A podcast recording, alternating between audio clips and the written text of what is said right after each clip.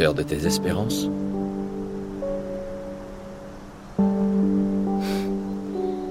Bon, je suis un peu mitigée. Mais. Faut bien reconnaître que c'est joli.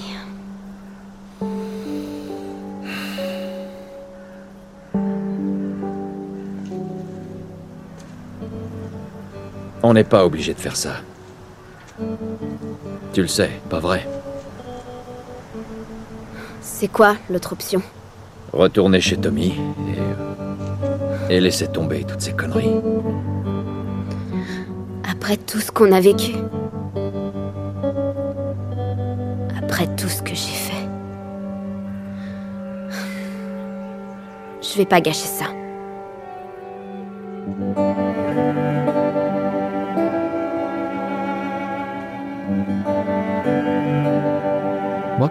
Bienvenue dans le podcast officiel de The Last of Us. Je suis Christian Spicer.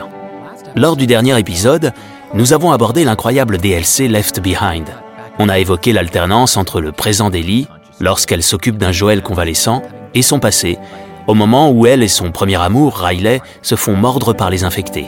Ces deux rencontres nous permettent de mieux comprendre les sentiments d'Ellie et de réaliser qu'elle ne reculera devant rien pour ceux qu'elle aime.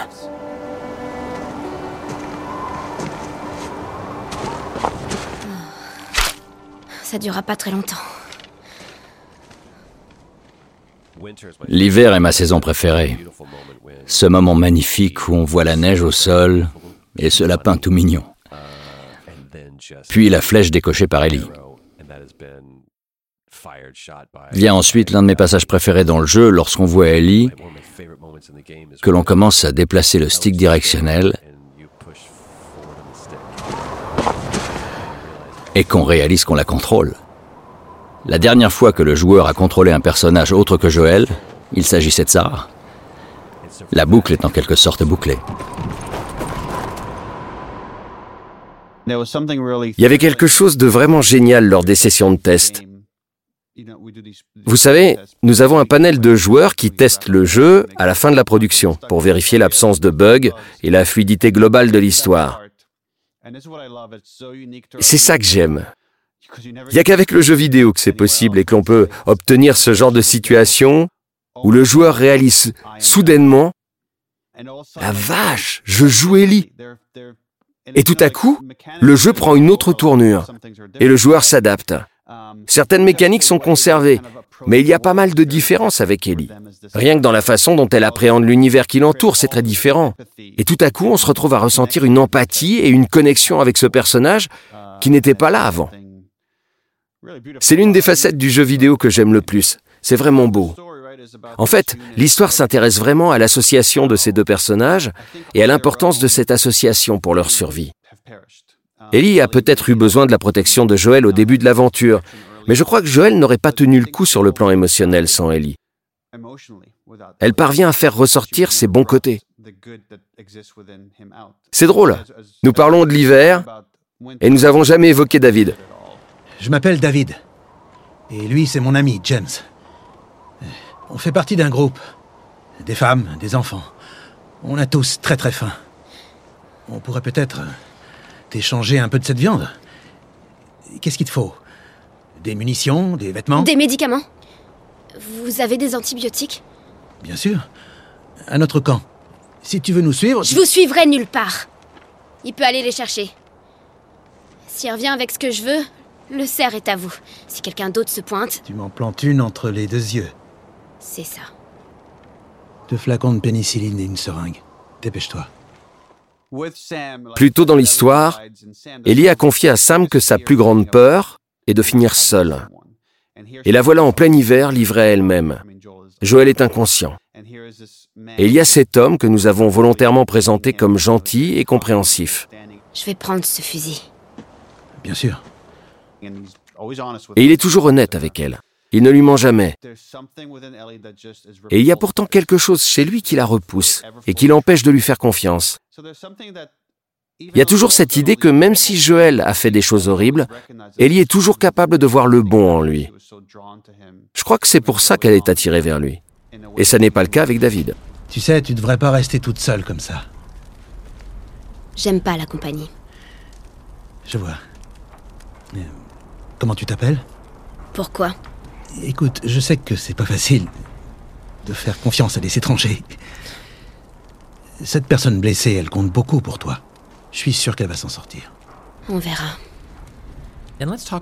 Parlons un peu plus de David. C'est un passage obligé. Comment avez-vous imaginé ce personnage cannibale aux airs de sauveur?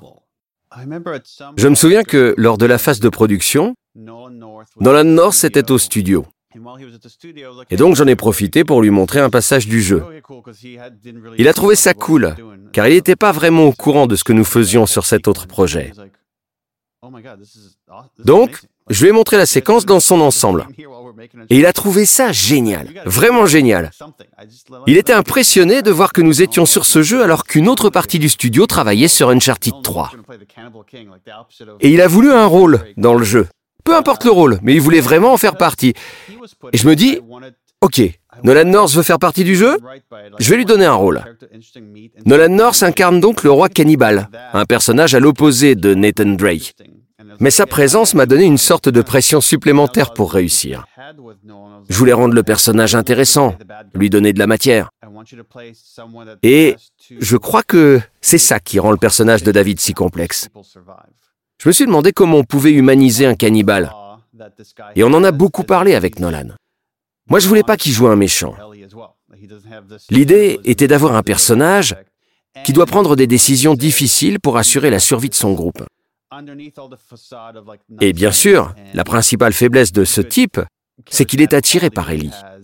Il n'y a pas que le côté cannibale. Il y a aussi cet autre aspect que nous voulions montrer. Sous son apparente gentillesse et son charisme, il y a quelque chose de louche. Et lorsqu'il n'arrive pas à obtenir ce qu'il veut, il pète les plombs. Mais nous voulions retarder le plus possible ce moment et le présenter sous un jour le plus humain possible. Pour renforcer ce sentiment et inciter le joueur à lui faire confiance, on a intégré des passages très tendus, avec des combats plus difficiles qui vous poussent dans vos retranchements, et où vous devez vraiment vous fier à David pour survivre. J'espère que tu sais t'en servir. Je me suis un peu entraîné. On doit absolument les empêcher d'entrer. T'es bien plus doué que moi avec ce truc. Donne-moi un coup de main. À ta droite Tu tiens le coup Vous en faites pas pour moi. Ok. Hé, petite, ça va bien? Ça va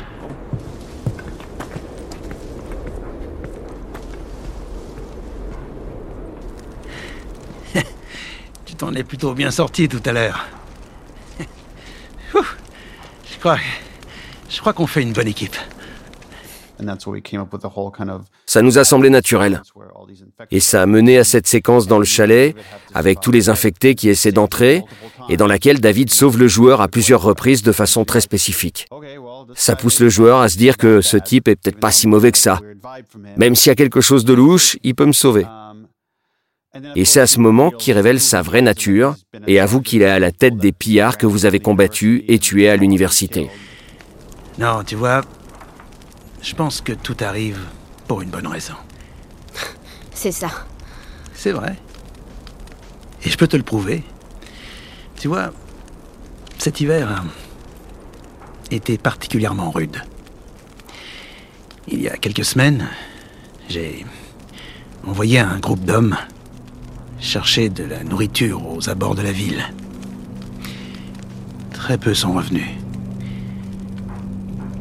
Ils ont dit que les autres avaient été tués par, par un cinglé.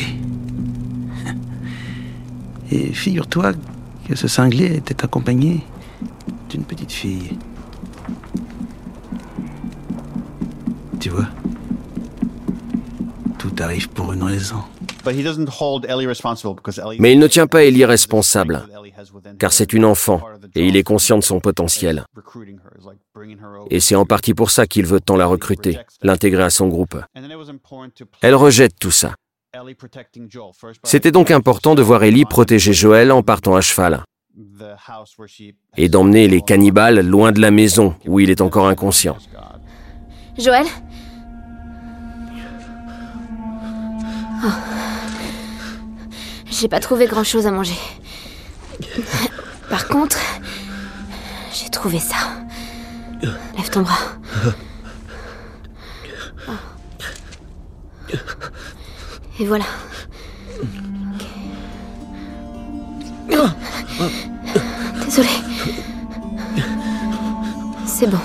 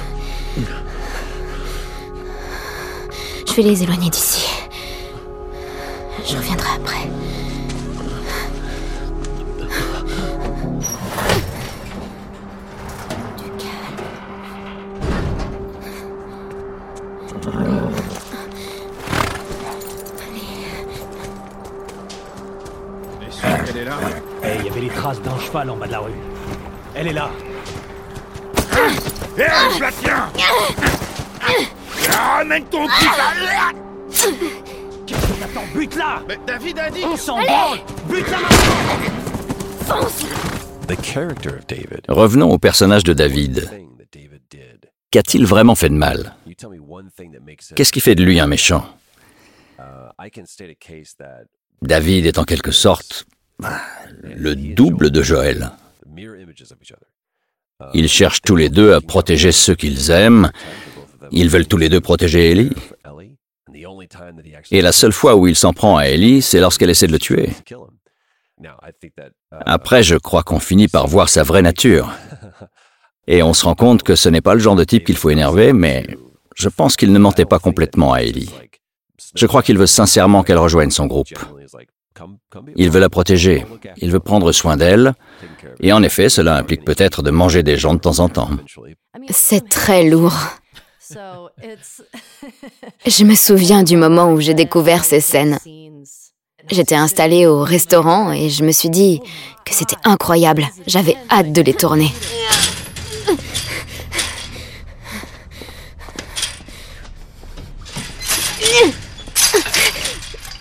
Comment tu te sens? Super. Tiens. Faut que tu manges. Je sais que t'as faim.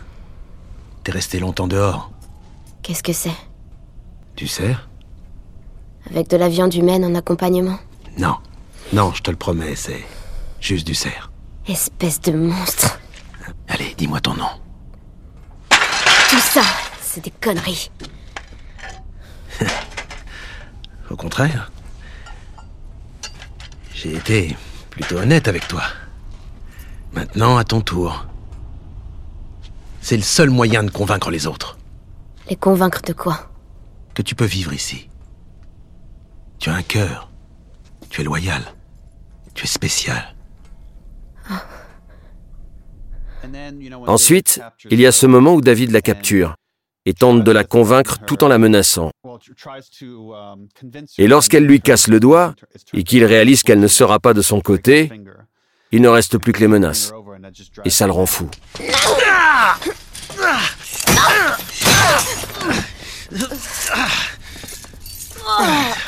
T'es vraiment stupide. On peut pas dire que tu m'aides à te sauver la vie. Qu'est-ce que je vais dire aux autres maintenant? Ellie, Quoi? Dites-leur que... Ellie est la petite fille qui... vous a pété votre putain de doigt. D'où vous est venue toute cette rage? Oh, bon sang. J'imagine que c'est un sentiment très différent de la souffrance et de la perte. Ou alors est-ce que c'est la même chose mais exprimé différemment? C'est une très bonne question. Je crois que pour moi, nous plaisantons beaucoup à ce sujet avec Neil. Et je ne veux pas trop parler de moi, mais je peux me mettre très en colère. En tant qu'actrice, c'est une émotion à laquelle j'accède très facilement. Je ne dis pas que c'est une bonne chose, Mais je sais que ça vient de ce sentiment d'avoir perdu quelqu'un. J'ai en moi ce vide causé par la disparition prématurée d'un proche. Et j'ai toujours gardé cette colère révoltée.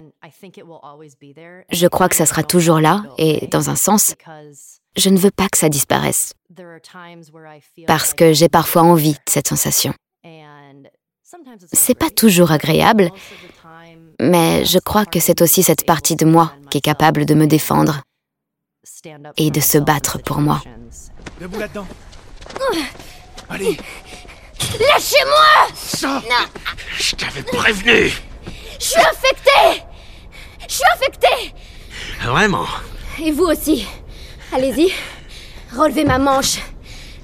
Regardez! J'ai joué le jeu. Qu'est-ce que vous disiez? Tout arrive pour une bonne raison, c'est ça. C'est quoi cette merde? Elle se serait transformée. C'est impossible. Ça m'a l'air vachement possible à moi.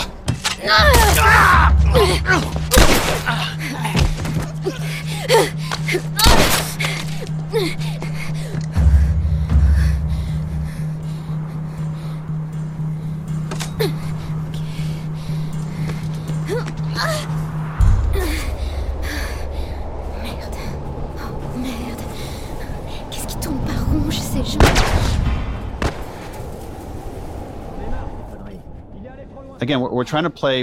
Ça rend la séquence d'autant plus intéressante.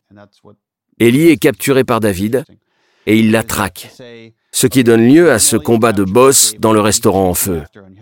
Tout est fait pour que la tension soit palpable et que le joueur réalise qu'il n'a pas l'équipement nécessaire pour vaincre ce type. Ellie n'est qu'une enfant. Elle est face à ce type armé d'un pistolet et d'une machette. Et c'est à ce moment que Joël revient à la vie et que le joueur le contrôle à nouveau. Oh, bordel. Il faut que je la trouve. Il faut que je la trouve.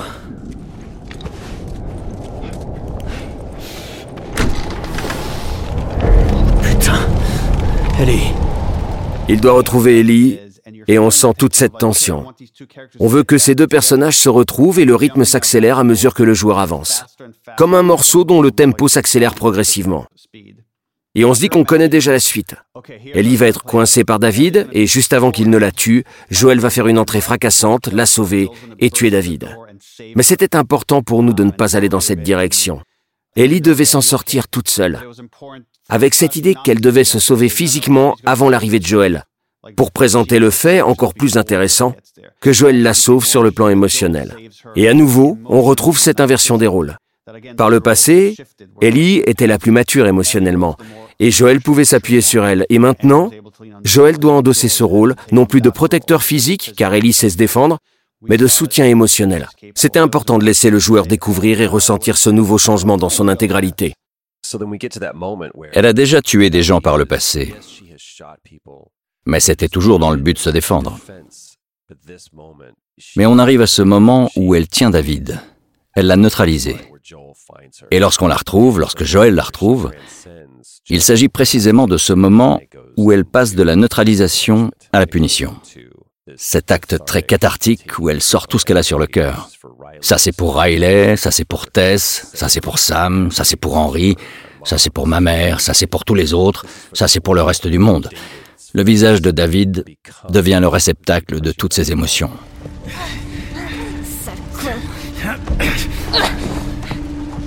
Tu penses me connaître Hein Laisse-moi te dire une chose.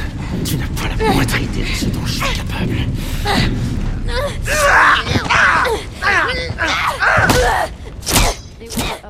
C'est un moment dans son voyage dont elle avait besoin pour se prouver qu'elle peut prendre soin d'elle. Et le fait qu'elle remporte ce combat nous prouve qu'elle peut bien s'en sortir sans Joël. Nous voulions montrer ça aux joueurs. Elle rassemble tout ce qu'elle a appris auprès de Joël et son expérience passée jusqu'à ce moment. Et on voit sa force, sa volonté de survivre et son refus d'abandonner. Mais j'aime le fait que Joël soit là pour elle. Pas pour se battre à sa place, mais pour la soutenir juste après. Allez Arrête Arrête Chut. Ça va, ça va. C'est moi, c'est moi, c'est moi. Regarde, regarde. C'est moi. Il a essayé de... Ça va. Ça va.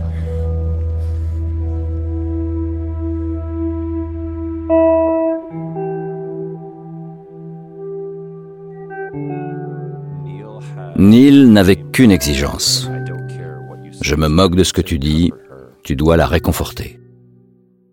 C'est ce qui nous permet de retrouver Joël dans son rôle de père. Qu'il s'agisse de Sarah qui s'était raflé le genou à un entraînement de foot, ou de cet instant précis. S'il y a quelque chose que Joël sait faire, et qu'il fait très bien, c'est d'apporter du réconfort dans ces moments de douleur. Et c'est un passage marquant pour les joueurs aussi. Après avoir suivi ces deux personnages pendant si longtemps et assisté au développement de leur relation sans les marques d'affection que nous connaissons dans notre monde. On voit ça et on se dit que sa carapace se brise, qu'il s'ouvre totalement. Et Ellie le voit aussi. Elle réalise qu'il s'occupe d'elle et qu'il est là pour elle. On assiste à la naissance d'une connexion incroyablement forte. Pourquoi cette notion de père était-elle si importante dans cette séquence? C'est vraiment le moment où elle devient sa fille. Elle ne prend pas la place de Sarah, mais à cet instant, elle devient tout aussi importante. Ce passage est vraiment symbolique pour lui. C'est juste quelque chose qui doit donner du courage à Ellie, l'aider à oublier et à aller de l'avant. Mais plus important encore, nous voulions les laisser profiter de ce moment et laisser la musique reprendre le dessus. À ce moment-là, toutes les émotions passent par la musique.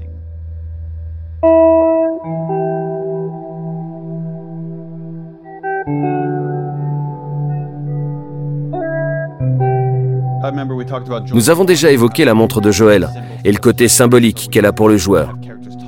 Les personnages n'ont pas toujours besoin de parler. Nous pouvons aussi simplement vous montrer une image et laisser votre esprit faire le lien. C'est la même chose avec la musique. Par exemple, quand Sarah meurt, il y a ce thème que nous avons appelé All Gone. Et nous le réutilisons ici lorsque Joël prend Ellie dans ses bras. Et nous le rejouons à la toute fin, lorsqu'il porte Ellie pour sortir de l'hôpital. C'est délibéré de notre part, car nous voulions que votre esprit revienne inconsciemment au moment où Sarah meurt pour l'associer avec ses autres moments, sans que ça ne soit trop explicite. J'ai l'impression que nous n'avons pas assez parlé de ces morceaux de Gustavo et de leur impact émotionnel.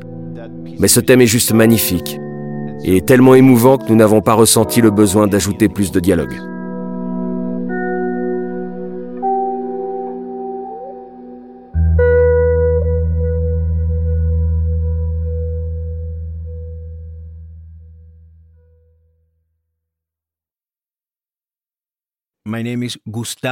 Je suis Gustavo Santaolaria et j'ai composé la musique de The Last of Us. Dès l'instant où j'ai rencontré Neil, lorsqu'il m'a présenté l'histoire et tout ce qu'il avait en tête, j'ai immédiatement compris que ce jeu était très différent de tout ce qui avait été fait auparavant. Je n'ai même pas eu à y réfléchir. J'ai tout de suite su que je voulais faire partie du jeu. Comment définiriez-vous la musique du jeu et son rôle dans The Last of Us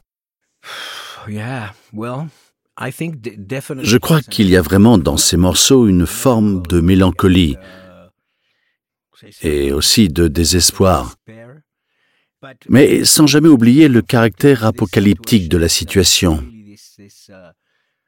Il y a une forte composante humaine dans la musique, une connexion émotionnelle que je voulais retranscrire dans la bande sonore du jeu. Mais le plus important pour moi, c'était de proposer quelque chose d'émouvant qui ne se contentait pas seulement de générer de la tristesse. C'est notamment le cas avec le thème All Gone. in things like All Gone, for example, in that the particular theme.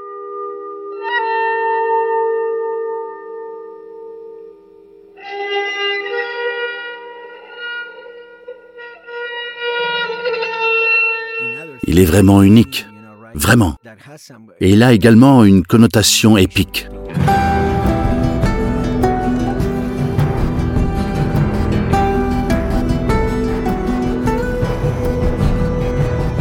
Mais il reste très humain avec un caractère épique au final, assez ordinaire. Par opposition à ce que l'on peut retrouver dans un film de gladiateur par exemple. Vous voyez, je crée des morceaux sans vraiment savoir à quel personnage ils correspondent. Ils sont inspirés par ces personnages sans pour autant être nécessaires. Neil pourrait vous en parler mieux que moi, mais sur certains points, j'avais une vision très claire, par exemple l'utilisation du charango. Avec sa douceur et son côté presque féminin.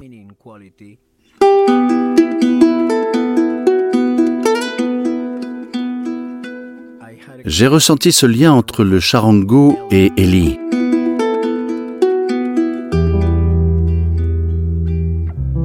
Et j'ai aussi ressenti un lien entre la basse à six cordes et Joël. Et j'imagine que la guitare connecte ces deux univers. De façon très résumée, j'associe le charango avec Ellie et la basse à six cordes avec Joël. Et la guitare fait le lien entre deux.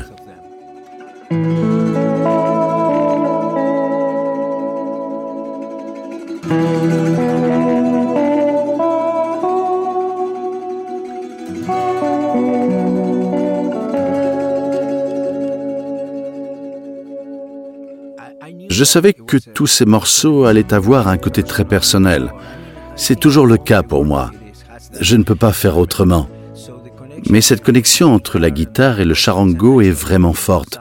Ce sont mes principaux instruments et j'ai naturellement été attiré par eux. Vous voyez Et j'ai réfléchi à l'utilisation que je voulais en faire. Mais la basse à six cordes, c'était nouveau pour moi. Je n'avais presque jamais touché à cet instrument auparavant. Une basse classique n'a que quatre cordes. Mais il y a aussi une large gamme de basses modernes qui en ont plus.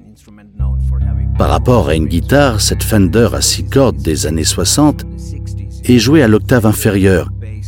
C'est un modèle très étrange et ce n'était vraiment pas prévu à la base. C'est arrivé un peu par hasard parce que je n'avais pas de basse sous la main.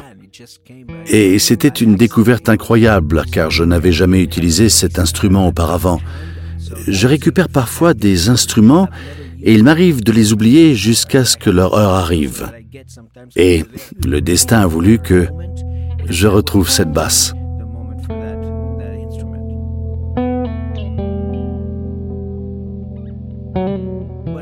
Mais l'une des choses que j'aime vraiment dans l'écriture et la vision de Neil, et c'est également le cas pour The Last of Us 2, c'est cette volonté de donner vie à des personnages réels et crédibles. Dans la vraie vie, les gens ne sont pas bons ou mauvais. Bien sûr, il y a quelques personnes qui sont véritablement méchantes, mais de façon générale, nous sommes presque tous bourrés de contradictions. Et parfois, nous pouvons être bons, parfois mauvais. Être bon envers quelqu'un peut faire souffrir quelqu'un d'autre. Nos actions et nos pensées ont de nombreuses répercussions. Et je crois que c'est ce qui rend cette histoire si riche. Comment avez-vous essayé d'intégrer ces contradictions dans la musique du jeu? Vous savez, parfois j'associe des passages qui peuvent être très spirituels et apaisants, avec des éléments plus forts qui ont un côté presque brutal. J'aime aussi travailler sur des choses plus dures, plus rugueuses. Jouer avec les textures ou les bruits. Par exemple, les musiciens essayent généralement de masquer le bruit de l'ampli. Et j'adore jouer avec. J'aime incorporer ces éléments qui donnent de la vie, qui reflètent la réalité. Comme le bruit des cordes d'une guitare lorsque l'on passe d'une note à l'autre.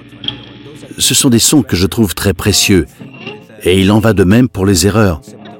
Vous savez, cette notion de faire une erreur, j'essaye de l'envisager différemment car les erreurs peuvent constituer de grandes forces. Quelqu'un a dit un jour que les erreurs pouvaient être des intentions cachées. J'essaie toujours de prêter attention car une erreur peut être qu'une simple erreur, mais ça peut aussi être une nouvelle voix que l'on n'aurait jamais imaginée. C'est le cas d'une association de sonorités qui peuvent être apaisantes ou agressives en fonction de l'instrument utilisé. Ces contradictions se matérialisent par l'alternance entre des morceaux intenses, débordant de son et de vitalité, et des morceaux très simples s'appuyant sur un seul instrument, à la limite du silence. L'utilisation du silence et de l'espace est incroyable. Le silence peut être incroyablement éloquent. Et je crois que ça représente bien la dualité de l'homme.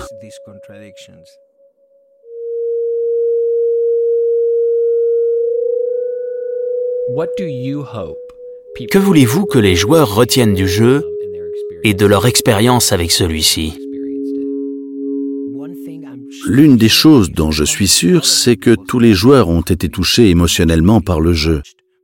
Et je crois que c'est quelque chose de vraiment unique, dont l'équipe derrière The Last of Us peut être fière. C'est sans aucun doute quelque chose qui restera gravé.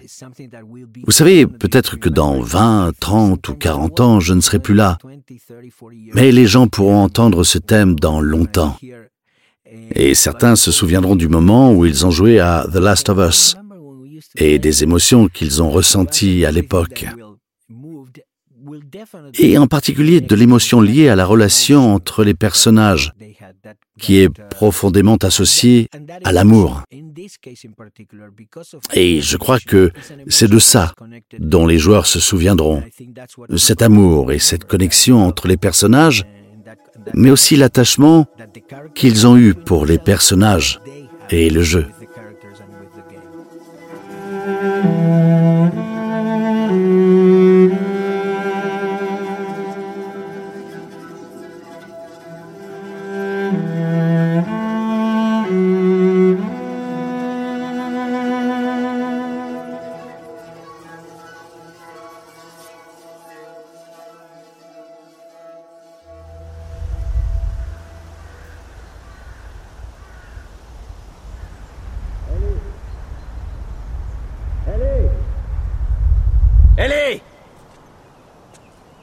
M'as entendu Non Quoi? Regarde, c'est l'hôpital. On est enfin arrivé. Allez, on y va. tu sens cette brise? Eh ben, tu vois, par un jour comme ça, je me serais assis sous mon Porsche et j'aurais joué de la guitare. Quand on aura fini avec tout ça, je t'apprendrai à jouer de la guitare. Ouais, je pense que ça te plairait beaucoup. C'est l'hôpital dont parlait le type des Lucioles. On devrait couper par là, non Tout va bien Ouais, ça va. Dis-moi, je t'entends pas beaucoup aujourd'hui. Oh, désolé. Non, c'est pas... Ça va. Okay, turn the corner. Ok, changement de décor. Nous entrons dans une dynamique complètement différente. Au lieu de se concentrer sur l'évolution de Joël, la prochaine partie du jeu s'intéresse à la façon dont Ellie a changé. Joël a un comportement très différent. Il se montre plus optimiste. Il veut lui apprendre à jouer de la guitare. Il dit qu'ils vont y arriver. Et il se surprend à parler de choses positives, des choses qui donnent de l'espoir à Ellie. Joël finit enfin par parler de l'avenir avec espoir. Mais il y a une sorte de filtre qui ajoute de la distance à ses paroles. Non seulement dans ses propos, mais également dans la façon dont ils sont reçus. Car Ellie est très loin. Si on regarde bien, les deux personnages sont loin de l'autre. Et on arrive à ce moment où les choses que Joël faisait seul tout au long du jeu deviennent des actions à deux. Par exemple, déplacer des objets ou franchir un obstacle. C'est une nouvelle réalité. Joël se retourne et elle n'est pas là. Et vous devez la rappeler à l'ordre. Ellie Quoi? L'échelle, j'attends. Ouais. C'est pas vrai. Qu'est-ce qu'il y a Ellie Ellie Il faut que tu vois ça C'est quoi Mais qu'est-ce que... Alors là, j'hallucine. Allez, grouille-toi Tu vois ça?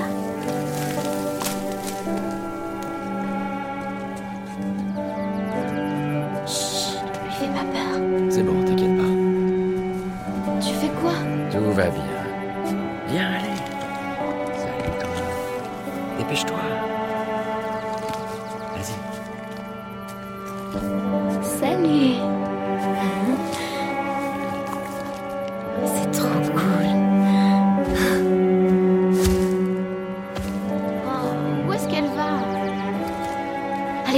Bouge. Hé, ralentis, Ellie.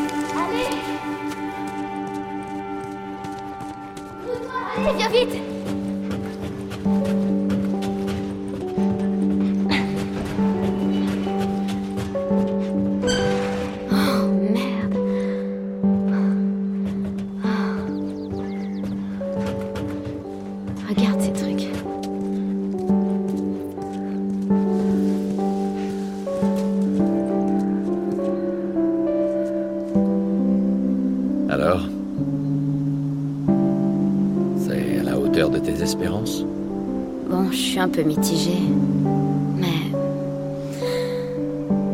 faut bien reconnaître que c'est joli.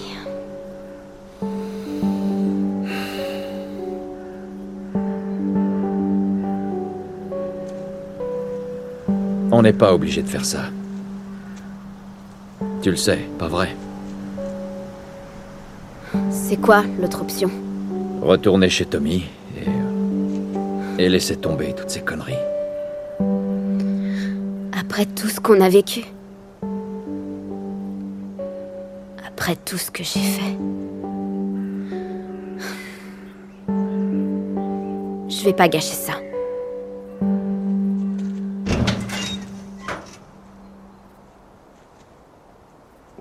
Je m'appelle Almudena Soria et The Last of Us a été mon premier jeu en tant qu'animatrice pour Naughty Dog. C'était vraiment spécial pour moi. J'ai surtout travaillé sur le personnage d'Ellie en tant que personnage jouable et non jouable, mais aussi sur la séquence avec les girafes. C'est un jeu vraiment spécial pour toutes les personnes impliquées. Nous ne savions pas vraiment à quoi nous attendre avant d'y jouer.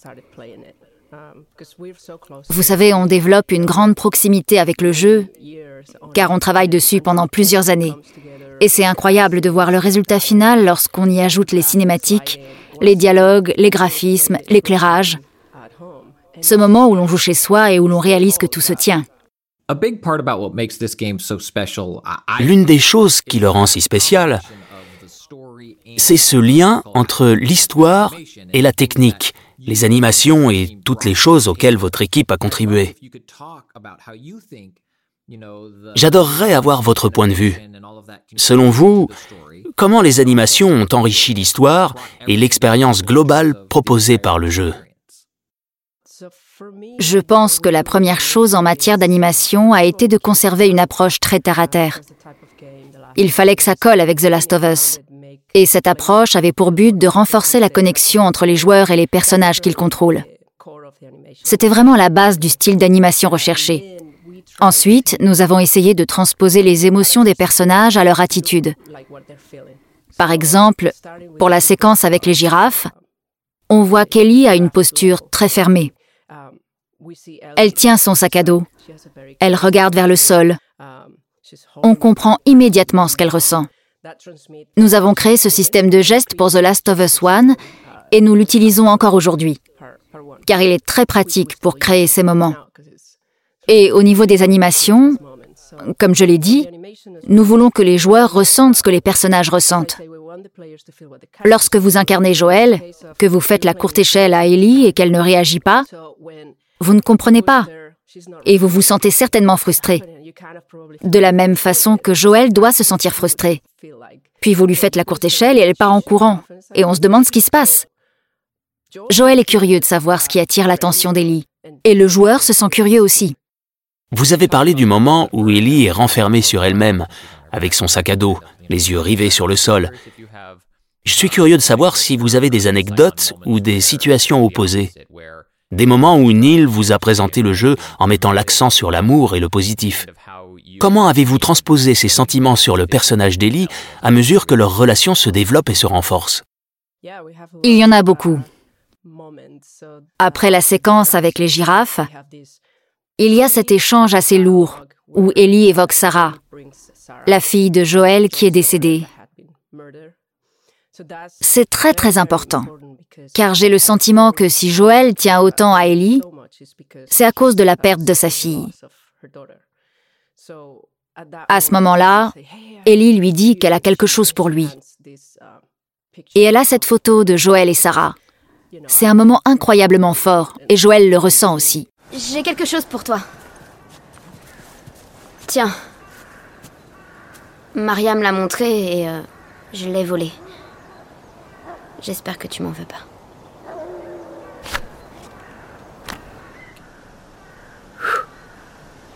On a beau essayer de toutes ses forces, on peut pas échapper à son passé. Merci.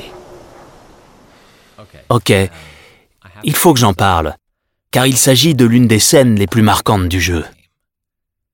Parlez-moi des girafes. L'évolution de ce niveau est très intéressante.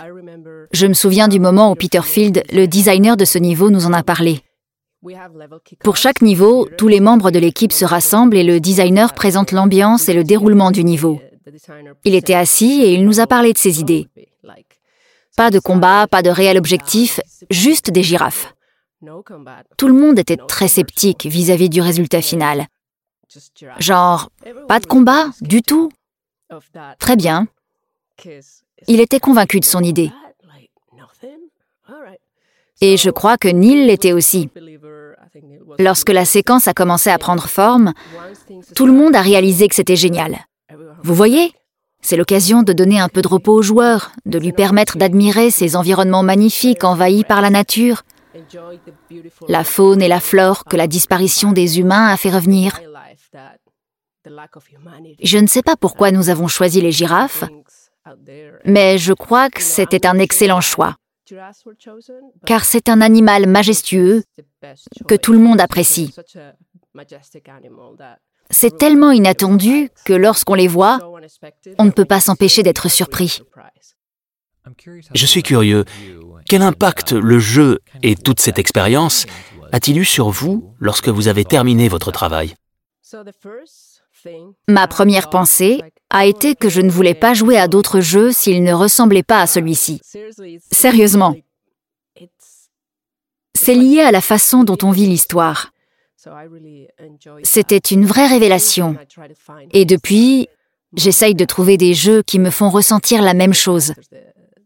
Vous savez, cette idée de suivre les personnages de près et de vivre ce qu'ils sont en train de vivre avec eux. Ce qui m'a vraiment marqué, c'est de voir tous les éléments du jeu prendre forme et s'unir. Vous savez, on travaille sur tous ces niveaux de façon indépendante et on a juste une idée de ce qui se passe pour les autres. Et c'est au moment où on commence à jouer et à parcourir le jeu qu'on réalise que c'est incroyable.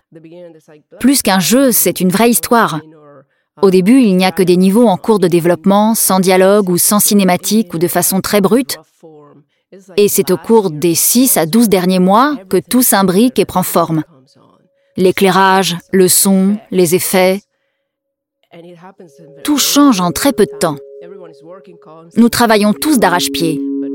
Mais lorsqu'on voit le résultat final, on comprend qu'on a contribué à créer quelque chose de spécial.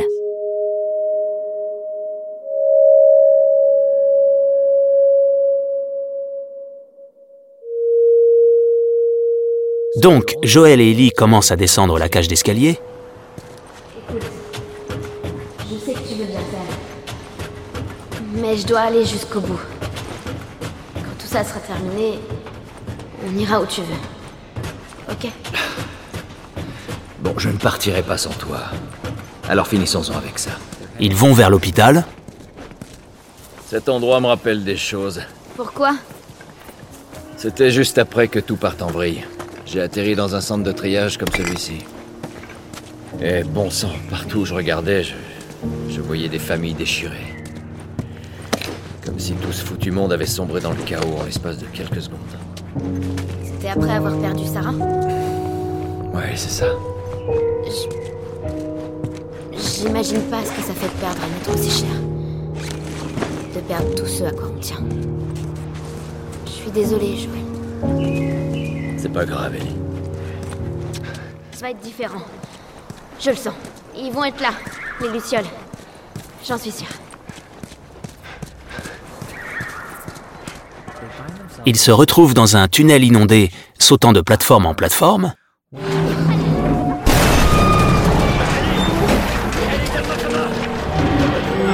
Et ils se retrouvent dans l'eau.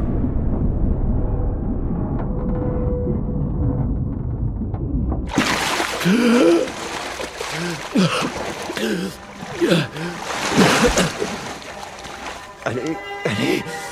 Les mains en l'air Elle ne respire plus. J'ai dit les mains en l'air Ellie.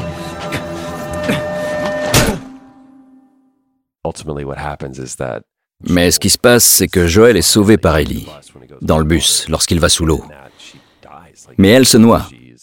Et à nouveau, on voit Joël se dire Non, je ne veux pas revivre ça, cette situation où nous sommes enfin bien et où je suis sur le point de la perdre. Et on se réveille dans une chambre d'hôpital. Bienvenue chez les Lucioles. Désolé pour... Euh, ils te connaissaient pas. Et Ellie? Elle va bien. Ils l'ont réanimée. Vous avez fait tout chemin. Comment vous avez fait? C'est grâce à elle. Elle s'est battue pour arriver ici. Peut-être que c'était écrit. J'ai perdu presque tous mes hommes en venant ici. J'ai pratiquement tout perdu. Et voilà que vous débarquez et qu'on vous trouve juste à temps pour la sauver. Peut-être que c'était écrit. Je veux la voir. Tu n'as plus à t'inquiéter pour elle. On va s'occuper... Je de- m'inquiète. Allez, laisse-moi la voir, s'il te plaît. Tu ne peux pas. On la prépare pour l'opération. And then, of course, the whole revelation of that this Et bien sûr, on arrive à cette révélation, au moment où Joël comprend que c'était l'objectif depuis le début. Que tout au long de l'aventure, il emmenait Ellie vers son sacrifice. Il n'y avait pas besoin de la sauver, parce que de toute façon, ils allaient la tuer. Elle aurait pu arriver morte ou vivante. Et il y a ce lien avec le mythe de Sisyphe, cette frustration. Joël se demande à quoi tout cela a servi. Tout ça n'a servi à rien. Alors qu'il avait tendance à s'isoler, il fait désormais partie de toute cette histoire. Ellie est devenue importante pour lui. Ok, vous avez réveillé la bête et en quelque sorte activé tous ses sens. Quoi Quelle opération? Les médecins m'ont dit que le cordyceps, le parasite en elle, a apparemment muté. Elle est donc immunisée. Quand ils l'auront enlevée, alors ils pourront développer un vaccin. Un vaccin. Mais il pousse dans son cerveau. Je sais. Trouver quelqu'un d'autre. Il n'y a personne d'autre. Écoute, tu vas me conduire. Oh Arrête. Je comprends. Mais quoi que tu penses traverser en ce moment, ce n'est rien comparé à ce que j'ai vécu. Je la connais depuis qu'elle est née. J'ai promis à sa mère de veiller sur elle. Alors pourquoi tu les laisses faire ça? Parce qu'il ne s'agit pas de moi, ni d'elle. Il n'y a pas d'autre solution.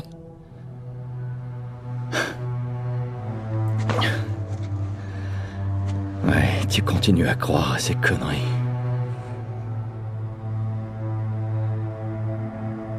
Escorte-le dehors. S'il tente quoi que ce soit, tue-le. Ne gaspille pas cette chance, Joël.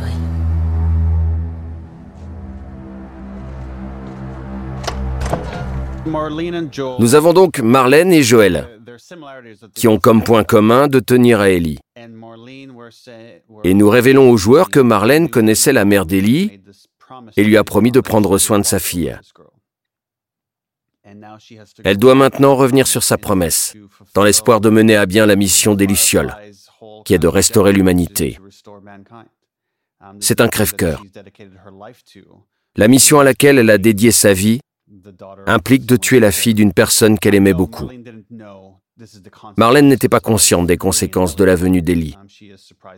Ça a été une surprise pour elle aussi. Mais contrairement à Joël, elle l'accepte. Elle a combattu cette idée, mais elle a fini par l'accepter. Au moment où Joël arrive à l'hôpital, elle a déjà accepté cette décision. Et c'est pour cette raison qu'elle a l'impression d'avoir fait une erreur en le laissant en vie. Elle réalise qu'il s'agit de la seule personne dans cet hôpital à comprendre ce qu'elle traverse. Sauf que Joël n'est pas d'accord avec sa décision. Finalement, la compassion de Marlène va lui coûter la vie. Et je crois que son autre péché a été de ne pas en parler à Ellie. Et il en va de même pour Joël. Ils endossent tous les deux ce rôle de protecteur, pensant savoir ce qui est le mieux pour cette gamine et pour le reste du monde. Mais personne ne demande à Ellie ce qu'elle veut vraiment. Qu'est-ce que tu fous Avance. J'ai dit avance Où est la salle d'opération? J'ai pas le temps de jouer à ça. Où elle est? Où?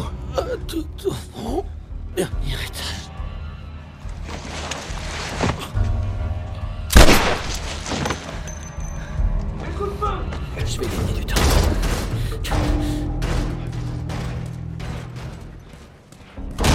Putain de merde. Docteur Qu'est-ce que vous faites là?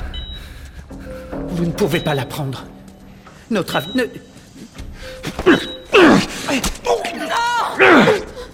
Espèce de monstre Carrie, tu vas la fermer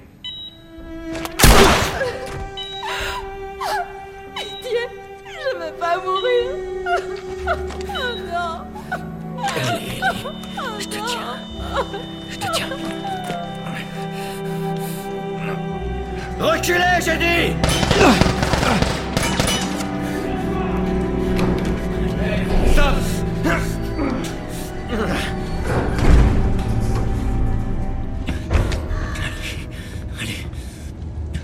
Tu ne peux pas la sauver.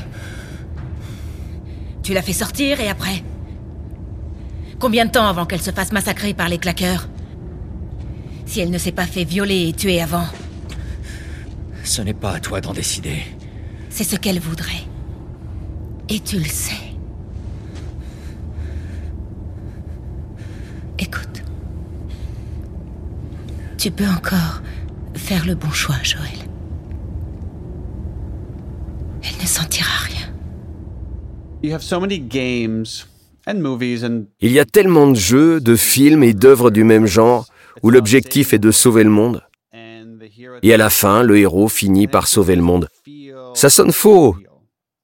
Et ça permet pas de capturer tout ce qui rend l'être humain intéressant. À nouveau, on a cette thématique de l'amour inconditionnel qu'un parent ressent pour son enfant. Le fait qu'on peut devenir fou et être amené à faire n'importe quoi pour protéger son enfant. Donc, cette idée que l'on arrive à la fin et que l'on choisit de ne pas sauver le monde me semblait beaucoup plus honnête. Ça donne lieu à une situation où le joueur peut s'identifier et où l'on tire une croix sur le vaccin. Le but n'est pas de sauver l'humanité, mais de sauver les personnes que l'on aime. On incarne un personnage qui peut facilement passer pour le méchant à la fin de l'histoire. Je sais que c'est ce que beaucoup de joueurs ont ressenti.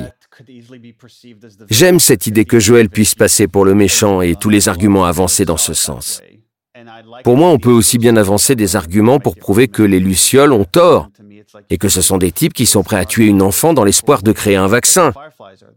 Et on arrive à cette conversation philosophique que j'aime beaucoup. En fait, la fin justifie-t-elle les moyens? Dans quelle mesure peut-on faire le mal pour préserver le bien? Il n'y a pas vraiment de réponse à cette question. Il n'y a pas de frontière précise. Par exemple, on peut tuer 10 personnes pour en sauver un million. Mais on ne peut pas en tuer 100 Non, c'est tout simplement impossible d'obtenir une réponse. Moi, j'aime beaucoup le fait que Joël, et j'espère le joueur, comprend que ça n'a pas d'importance. Ellie pourrait sauver deux personnes ou un million. Elle pourrait sauver l'humanité tout entière, ça n'a pas d'importance. C'est sa fille. Et la vie de son enfant n'a pas de prix, c'est juste inconcevable. Et je crois qu'Ellie était prête à tout pour que cette aventure ait un sens. Même à la toute fin, juste avant qu'il n'arrive à l'hôpital et que Joël lui propose de repartir. Il a peur de la perdre. Il estime que ça n'en vaut pas la peine. On a déjà vu qu'il se moquait du reste, il se fiche de la mission. Pour lui, il s'agit juste de ne pas lui faire courir de risques supplémentaires. Alors autant rebrousser chemin, commencer une nouvelle vie. Mais Ellie rejette cette idée. Elle se dit qu'après tout ce qu'ils ont fait, tout ce qu'elle a fait, leur aventure ne peut pas avoir été vaine. Vous me suivez? Elle a besoin de trouver du sens. En fin de compte, qu'elle trouve du sens ou non, c'est au joueur d'en décider. Mais elle finit avec un résultat bien différent de ce qu'elle avait anticipé. Vraiment. Elle pensait que leur périple aboutirait à la création d'un vaccin.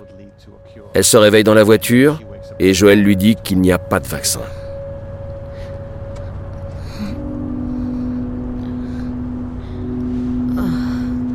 C'est quoi ce truc? Reste calme. Le médicament fait encore effet. Qu'est-ce qui s'est passé?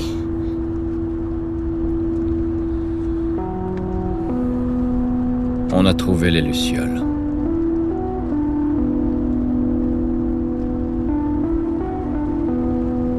En fait, il y a plein de gens qui sont comme toi, Ellie. Des gens immunisés, il y en a même des dizaines. Mais ça n'a rien changé du tout. En fait, ils ont... Ils ont arrêté de chercher un vaccin. On rentre chez nous. Je suis désolé. Lorsque j'ai joué au jeu pour la première fois, j'étais certaine que j'aurais agi comme Joël. Il n'y avait pas de doute possible. Et lorsque j'y ai rejoué récemment, j'ai compris pour la première fois pourquoi tant de joueurs étaient pas vraiment choqués par sa décision, mais avaient du mal à y croire. Avant, je me disais, mais qui ne réagirait pas comme lui? En tout cas, je crois que je ferais pareil. Je crois que je ferais exactement comme Joël. Quand j'y pense, je n'ai pas d'enfant, mais j'ai sept neveux et nièces.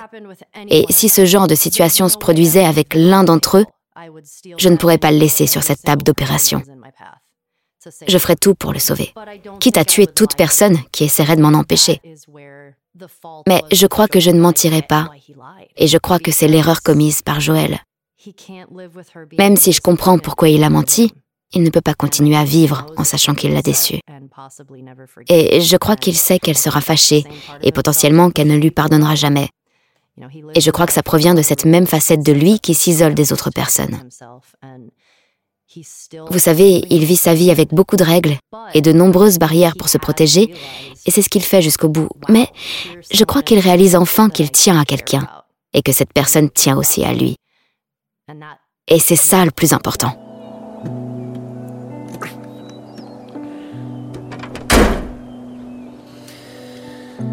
On dirait qu'on va devoir marcher. D'accord, C'est plutôt joli, non? D'accord. Je crois que je te l'ai jamais dit, mais... Sarah et moi, on se baladait souvent comme ça. C'était une bonne marcheuse. J'étais souvent à la traîne. Je suis sûr que vous vous seriez bien entendus, toutes les deux. Je pense que tu l'aurais bien aimée. Et je suis sûr qu'elle aussi. D'accord. Oh. Regarde en bas. On est presque arrivé. On n'est plus très loin.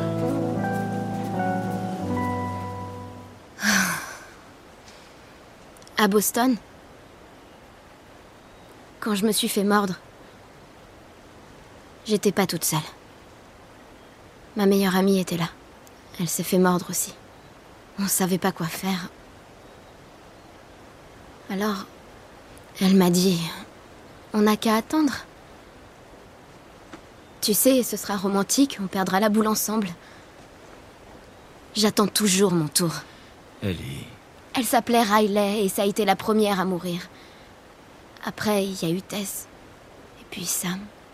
Rien de tout ça n'est ta faute. Non, tu comprends pas. J'ai mis du temps à accepter le fait de survivre. Et tu... Quoi qu'il arrive, tu trouves toujours une bonne raison de te battre. Écoute, je sais que ça n'est pas ce que tu as envie d'entendre, mais c'est... Jure-le-moi. Jure-moi qu'absolument tout ce que tu m'as dit à propos des Lucioles est vrai.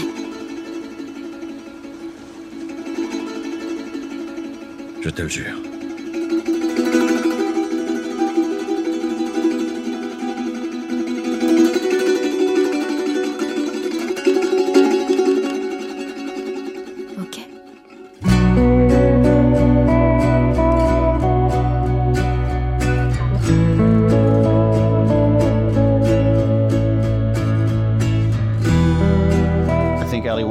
Je crois qu'Ellie veut vraiment connaître la vérité.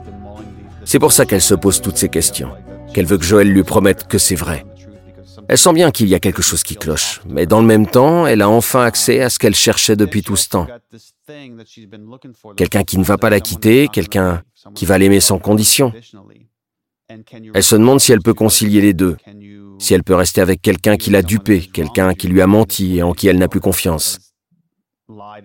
Et on retrouve ce débat philosophique, cette question de savoir jusqu'où l'on pourrait aller pour protéger son enfant, et cette idée de pousser Joël dans ses derniers retranchements. Quelle est la chose la plus extrême, la plus forte qu'il pourrait faire? À chaque fois qu'il rencontre un obstacle, ils choisissent le chemin qui semble être le plus facile, le moins encombré pour arriver à leur fin. Il y a cet obstacle, et ils doivent prendre une décision encore plus extrême. D'abord, Tess est morte. C'était un premier sacrifice. Ensuite, il a sacrifié sa propre sécurité. Et maintenant, il s'ouvre émotionnellement d'une façon totalement inédite. En quelque sorte, il commence à se sacrifier lui-même. Ok, il est prêt à sacrifier l'humanité, mais après. Et en fait, il est prêt à sacrifier sa relation avec elle pour la sauver. C'est le plus grand sacrifice qu'il puisse faire. Il lui ment en étant conscient des conséquences que ça pourrait avoir. Elle pourrait ne plus avoir confiance en lui, mais il est obligé d'en arriver là pour l'empêcher de retourner à l'hôpital pour trouver un vaccin.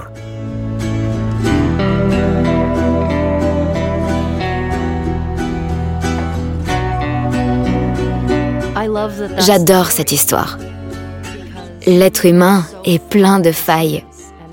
Et j'adore le fait que le héros de l'histoire, le personnage principal, Joël, ait lui-même toutes ces failles qui sont visibles.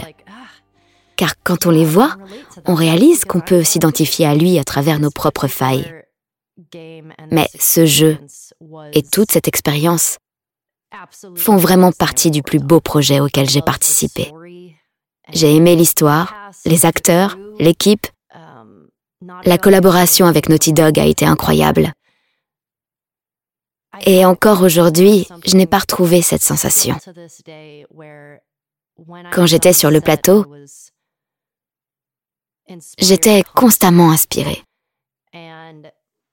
Vous savez, lorsqu'on travaille dans un domaine artistique, quel qu'il soit, on cherche toujours ce genre de projet qui nous inspire, ces muses.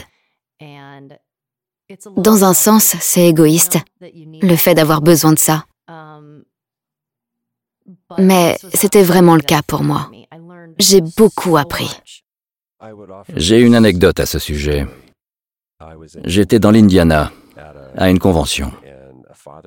Et un père de famille vient me voir en me disant qu'il a acheté le jeu.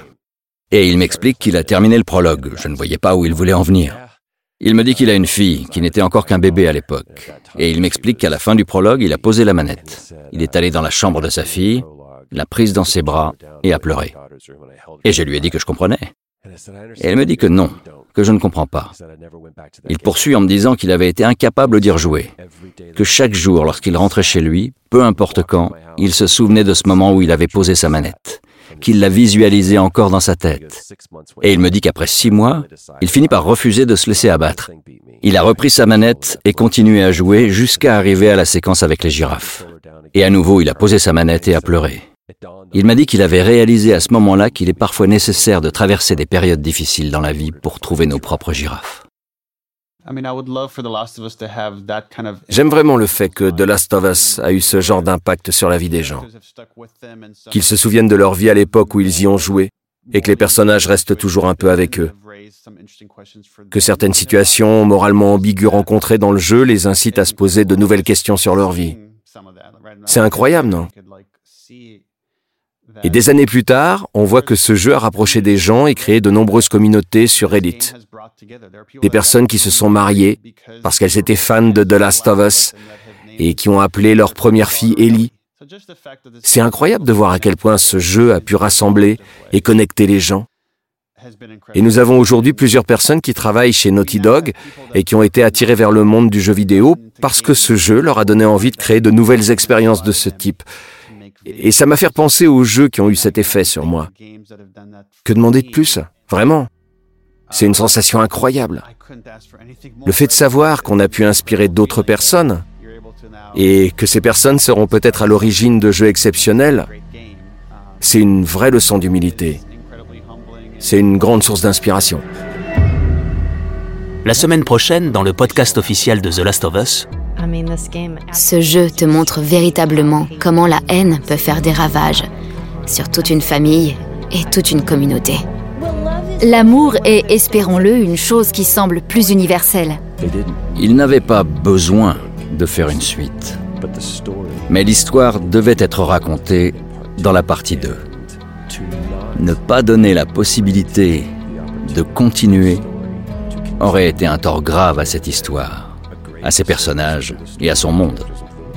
surveillez vos flux pour ne pas rater la suite de notre conversation sur The Last of Us Part 2. Cette adaptation française du podcast officiel de The Last of Us est une production PlayStation et Spock Media. Il est présenté par Christian Spicer, version originale Brigham Mosley. Équipe Sony PlayStation, Charlie Yedor, Christian Cardona et Carrie Ortiz. Équipe Naughty Dog, Arne Meyer et Scott Lowe. Équipe de production, Carson McCain, Kelly Kolf, Tree Jones, Reyes Mendoza et Alicia Force. Cet épisode a été monté par Evan Arnett, qui a également contribué à la musique et au sound design. L'épisode d'aujourd'hui inclut des interviews de Neil Druckmann, Troy Baker, Ashley Johnson, Gustavo Santaolalia et Almudena Soria. Producteur exécutif, Alia Tavakolian et Keith Reynolds. Merci de nous avoir écoutés.